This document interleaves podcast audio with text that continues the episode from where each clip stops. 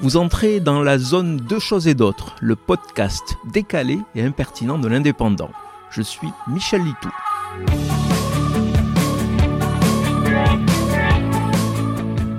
Savez-vous cuire les pâtes? Normalement, c'est la chose la plus simple qui existe en cuisine. Une grande casserole, de l'eau qu'on porte à ébullition, puis on y plonge les pâtes et on laisse cuire le temps précisé sur le paquet. Seule variante, en fonction de vos goûts en matière de texture, vous pouvez adapter ce temps, si vous voulez préférer al dente.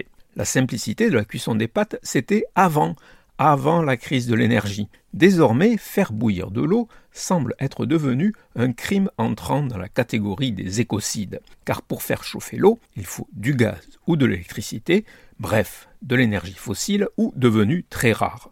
Voilà pourquoi, maintenant, faire des pâtes s'apparente à une équation à trois inconnus qu'on vous propose de résoudre pour le bien de la planète. Barilla, célèbre marque italienne, a popularisé la méthode dite de la cuisson passive.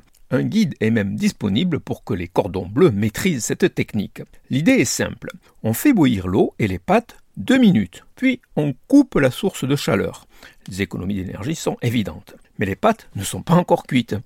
Il vous suffit pourtant de couvrir la casserole et de laisser la cuisson se prolonger quelques minutes.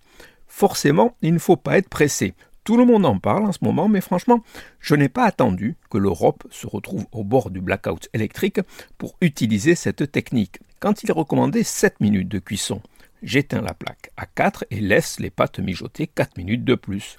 De toute manière, que cela soit al dente ou bien cuite, aux pâtes, je préfère de loin le basmati cuit au rice cooker et là, impossible de faire des économies d'électricité, tout est automatique. Vous venez d'écouter Deux choses et d'autres. Je suis Michel Litou. Si ce podcast vous a plu, retrouvez ma chronique tous les jours dans l'Indépendant. À demain!